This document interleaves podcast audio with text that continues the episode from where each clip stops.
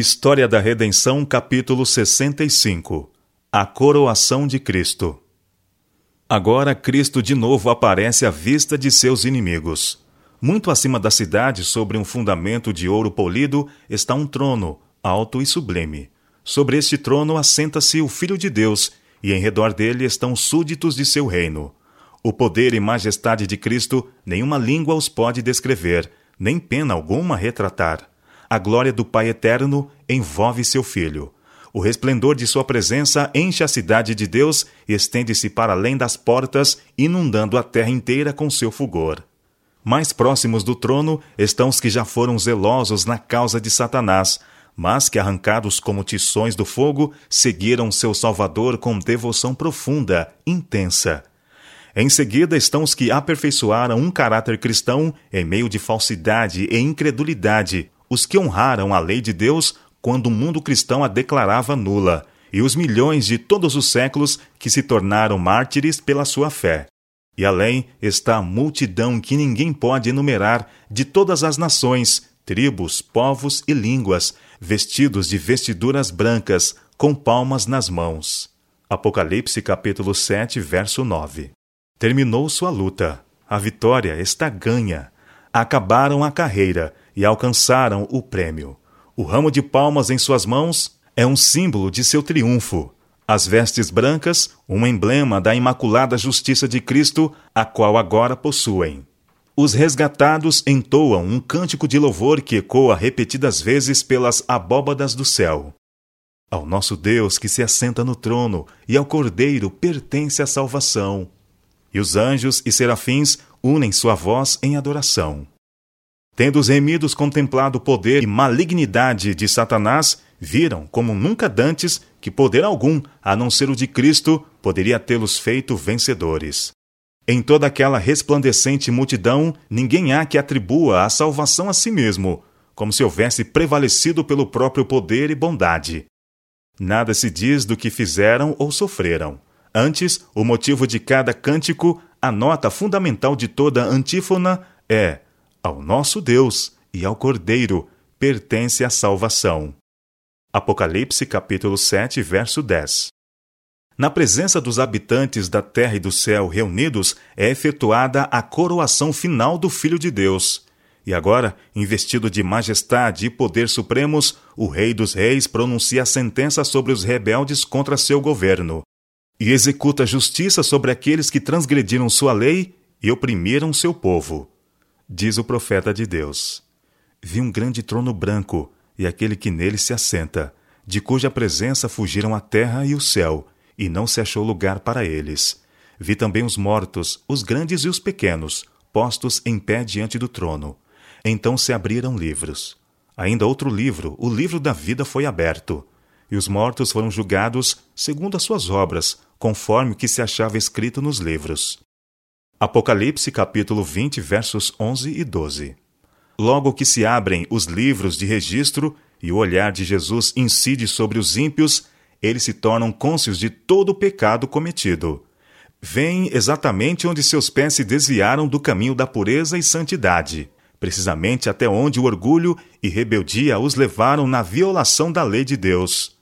As sedutoras tentações que acoroçoaram na condescendência com o pecado as bênçãos pervertidas, as ondas de misericórdia rebatidas pelo coração obstinado, impenitente, tudo aparece como que escrito com letras de fogo. Panorama do grande conflito. Por sobre o trono se revela a cruz, e semelhante a uma vista panorâmica, aparecem as cenas da tentação e queda de Adão, e os passos sucessivos no grande plano da redenção o humilde nascimento do Salvador, sua infância de simplicidade e obediência, seu batismo no Jordão, o jejum e tentação no deserto, seu ministério público, desvendando aos homens as mais preciosas bênçãos do céu, os dias repletos de atos de amor e misericórdia, suas noites de oração e vigília na solidão das montanhas, as tramas, invejas, ódio e maldade com que eram retribuídos os seus benefícios, a agonia terrível e misteriosa no Getsemane, sob o peso esmagador dos pecados do mundo inteiro. Sua traição nas mãos da turba assassina, os tremendos acontecimentos daquela noite de horror. o prisioneiro que não opunha resistência, abandonado por seus discípulos mais amados, rudemente tangido pelas ruas de Jerusalém. O Filho de Deus exultantemente exibido perante Anás, citado ao palácio do sumo sacerdote, ao tribunal de Pilatos, perante o covarde e cruel Herodes, escarnecido, insultado, torturado e condenado à morte, tudo é vividamente esboçado. E agora, perante as multidões agitada, revela-se as cenas finais, o paciente sofredor trilhando o caminho do Calvário, o príncipe do céu suspenso na cruz, os altivos sacerdotes e a plebe zombeteira a escarnecer de sua agonia mortal, as trevas sobrenaturais, a terra a palpitar, as pedras despedaçadas, as sepulturas abertas, assinalando o momento em que o Redentor do mundo rendeu a vida. O terrível espetáculo aparece exatamente como foi. Satanás, seus anjos e súditos não têm poder para se desviarem do quadro que é a sua própria obra. Cada ator relembra a parte que desempenhou. Herodes matando as inocentes crianças de Belém, a fim de que pudesse destruir o rei de Israel. Havia Herodias, sobre cuja alma criminosa pesa o sangue de João Batista. O fraco Pilatos, subserviente às circunstâncias. Os soldados zombadores, os sacerdotes e príncipes, e a multidão furiosa que clamou: O seu sangue caia sobre nós e sobre nossos filhos. Todos contemplam a enormidade de seu crime. Em vão procuram ocultar-se da majestade divina de seu rosto, mais resplandecente que o sol, enquanto os remidos lançam suas coroas aos pés do Salvador, exclamando: Ele morreu por mim. Entre a multidão resgatada acham-se os apóstolos de Cristo, o heróico Paulo, o ardoroso Pedro, o amado e amante João, e seus fiéis irmãos, e com estes o vasto exército dos mártires, ao passo que fora dos muros, com tudo que é vil e abominável, estão aqueles pelos quais foram perseguidos, presos e mortos. Ali está Nero, aquele monstro de crueldade e vício, contemplando a alegria e exaltação daqueles que torturara, e em cujas aflições mais extremas encontrara deleite satânico. Sua mãe está ali para testemunhar o resultado de sua própria obra, para ver como os maus traços de caráter transmitido a seu filho, as paixões acoroçoadas e desenvolvidas por sua influência e exemplo produziram frutos nos crimes que fizeram o mundo estremecer. Ali estão sacerdotes e prelados romanistas, que pretendiam ser embaixadores de Cristo, e, no entanto, empregaram a tortura, a masmorra, a fogueira para dominar a consciência de seu povo. Ali estão os orgulhosos pontífices que se exaltaram acima de Deus e pretenderam mudar a lei do Altíssimo. Aqueles pretensos pais da igreja têm uma conta a prestar a Deus, da qual muito desejariam livrar-se. Demasiado tarde, chegam a ver que o onisciente é zeloso de sua lei e de que nenhuma maneira terá por inocente o culpado. Aprendem agora que Cristo identifica seu interesse com o de seu povo sofredor e sentem a força de suas palavras. Em verdade vos afirmo que sempre que o fizestes a um destes meus pequeninos irmãos, a mim o fizestes. São Mateus capítulo 25, verso 40.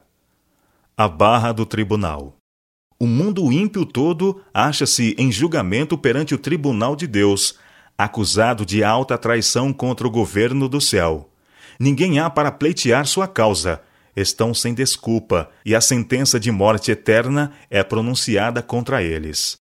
É agora evidente a todos que o salário do pecado não é nobre independência e vida eterna, mas escravidão, ruína e morte. Os ímpios veem o que perderam em virtude de sua vida de rebeldia. O peso eterno de glória muito excelente foi desprezado quando lhes foi oferecido, mas com desejável agora se mostra. Tudo isto, exclama a alma perdida, eu poderia ter tido, mas preferi conservar essas coisas longe de mim. Oh, estranha presunção! Troquei a paz, a felicidade e a honra pela miséria, infâmia e desespero. Todos veem que sua exclusão do céu é justa. Por sua vida, declararam: Não queremos que este Jesus reine sobre nós. Como que extasiados, os ímpios contemplaram a coroação do Filho de Deus Vêem em suas mãos as tábuas da lei divina, os estatutos que desprezaram e transgrediram. Testemunham o irromper de admiração, transportes e adoração por parte dos salvos. E ao propagar-se a onda de melodia sobre as multidões fora da cidade, todos, a uma, exclamam: Grandes e admiráveis são as tuas obras, Senhor Deus Todo-Poderoso. Justos e verdadeiros são os teus caminhos, ó Rei das Nações.